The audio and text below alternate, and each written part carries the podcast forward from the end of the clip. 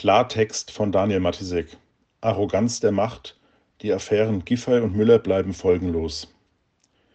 Über zwei Wochen ist es nun her, dass Hallo Meinung eine Presseanfrage an die Bundesparteizentralen von SPD und CSU stellte und um Stellungnahme zu ihren Parteimitgliedern Franziska Giffey bzw. Gerd Müller bat, beides nach wie vor amtierende Bundesminister.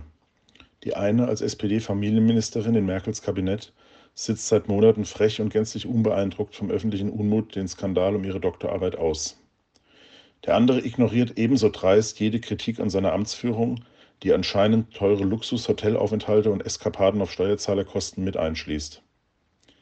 Es kam, wie es kommen musste, natürlich blieb jede Antwort der Parteizentralen aus, was für sich betrachtet ja auch einen gewissen Aussagewert hat, die nämlich des weit ausgestreckten Mittelfingers über der trotzig geballten Faust, der in diesem Fall nicht nur Hallo Meinung, sondern den Bürgern insgesamt entgegengestreckt wird.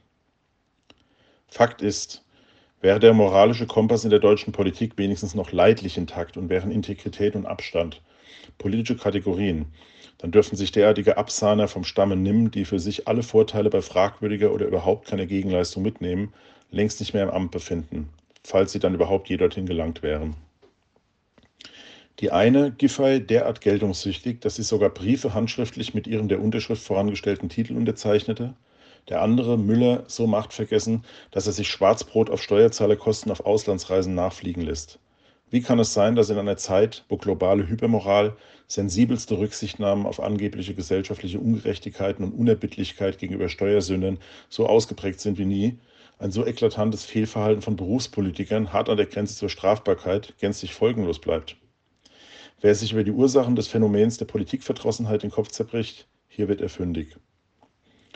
Hinzu kommt eine gänzliche Untätigkeit und Gleichgültigkeit der vierten Gewalt, der servilen Mainstream-Medien, die die GroKo-Bundesregierung selbstbewusst, selbstherrlich und scheinbar unangreifbar hat werden lassen.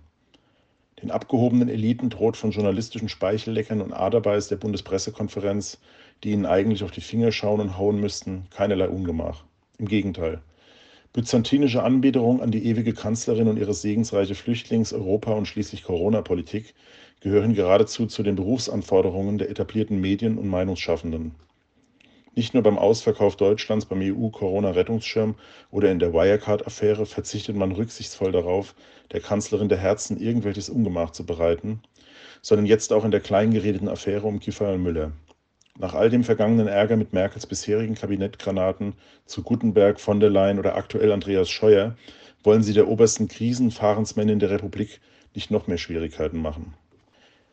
Und die Kanzlerin selbst sieht natürlich keinerlei Anlass zum Einschreiten, geschweige denn Durchgreifen. Bei der willkürlichen Rückgängigmachung und erzwungenen Absetzung missliebiger Ministerpräsidenten in Thüringen, wie auch bei der rein politisch motivierten Schassung des verdienstvollen Verfassungsschutzpräsidenten Maaßen, sprach sie gerne ihre Machtworte doch den erwiesenen Saustall auf der Regierungsbank lässt sie völlig unangetastet. Es würde ja schon genügen, wenn im Fall Giffey wenigstens nach denselben Maßstäben geurteilt würde wie bei früheren vergleichbaren Fällen. Zwar sind die Plagiatsaffällen im Fall von Gutenbergs oder auch von der Bildungsministerin Annette Schaban nicht ganz vergleichbar, wohl jedoch fällt hier die Doppelmoral vor allem der SPD ins Auge, die damals stets kompromisslose Härte verlangte und schließlich mit dieser Linie auch Erfolg hatte. Davon ist jetzt nach sowas nichts mehr zu spüren und so wenig Rückgrat die Familienministerin zeigt, die nicht bereit ist, für ihre peinliche akademische Hochstapelei die Konsequenzen zu tragen, der bloße Verzicht auf den Doktortitel hier genügt nicht, so wenig tun es auch ihre Parteifreunde. Sie nehmen Giffer in Schutz und sprechen von einer Schmutzkampagne, als sei die faktische Erschleichung eines Doktortitels ein beiläufiger Ausrutscher, der jedem mal passieren könnte. Hallo Meinung hatte damals seine Leser parallel zu der unbeantwortet gebliebenen Presseanfrage aufgefordert, ihren jeweiligen zuständigen Abgeordneten von SPD und CSU dieselben Fragen zur Vertretbarkeit einer politischen Zukunft Giffey's bzw. Müllers zu stellen. Obwohl zahlreiche unserer Leser davon Gebrauch machten, hielten es nur wenige Volksvertreter für angebracht, deren Anfragen auch nur eine Reaktion zu würdigen. Bei der CSU zur Causa Müller antwortete überhaupt keiner, bei der SPD waren es immerhin eine Handvoll. So anerkennenswert immerhin die Mühe ihrer Antwort war, ausnahmslos alle dieser SPD-Abgeordneten stellten sich in eiserner Parteidisziplin hinter Giffey. Von Kritik oder parteilicher Selbstkritik keine Spur. Einzige löbliche Ausnahme war hier der SPD-Bürgerschaftsabgeordnete aus Hamburg-Wandsbek, Cem Berg, der immerhin forderte, Zitat, sollte die Prüfung durch die FU Berlin die Vermutungen bestätigen, dass der akademische Grad durch Plagiat in ihrer Dissertation erworben wurde, muss sie meines Erachtens zu dem Fehler stehen. Zitat Ende. Was wohl dann Rücktritt hieße. Davon wollten die sonstigen befragten Abgeordneten jedoch nichts wissen. Beispielhaft hervorzuheben ist etwa die Stellungnahme des SPD-Bundestagsabgeordneten im Wahlkreis Kassel II, Timon Kremmels. Dieser relativierte Giffey's Verfehlungen durch einen haarspalterischen Vergleich mit denen zu Gutenbergs. Zitat: Herr zu Gutenberg war zurückgetreten, nachdem er systematisch plagiiert hatte, in der Öffentlichkeit seine Fehler negiert und sich sogar in seine Opferrolle zu bringen versuchte. Zitat Ende. Aha. Und was bitte tat Giffey? Ganze 27 Stellen ihrer Dissertation beanstandete die Freie Universität Berlin, von denen in mindestens fünf eindeutig nicht gekennzeichnete Übernahmen von Drittquellen und somit Plagiate vorlagen. Bei den 22 übrigen Stellen ist dies nicht eindeutig nachweisbar, aber zu vermuten.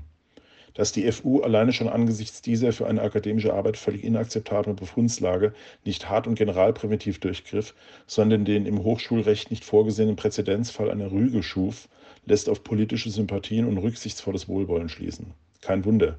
Letzte Woche wurde Giffey planmäßig und erwartbar zur SPD-Co-Landesvorsitzenden Berlins gewählt, womit sie nun die designierte nächste regierende Bürgermeisterin wird. Diese Amtsperspektive mag durchaus eine Rolle gespielt haben, auch bei der FU. Ein Schelm, wer Arges dabei denkt. Von so viel Nachsicht können andere Politiker mit weit geringeren Verfehlungen übrigens nur träumen. Man denke etwa an den Fall Frank Steffel, dem dieselbe Hochschule, die FU Berlin, Anfang vergangenen Jahres nach zügiger Prüfung knallhart den Doktortitel entzogen hatte. Übrigens dies nur zum Vergleich mit Mick Giffey, wegen gerade einmal drei Plagiatsfundstellen in seiner Dissertation. Steffel war eben nur CDU-Bundestagsabgeordneter und keine Quotenfrau, als welche sich Giffey letzte Woche ja auf dem Sterncover abfeiern ließ. Manche sind gleiche und manche kommen mit allem davon.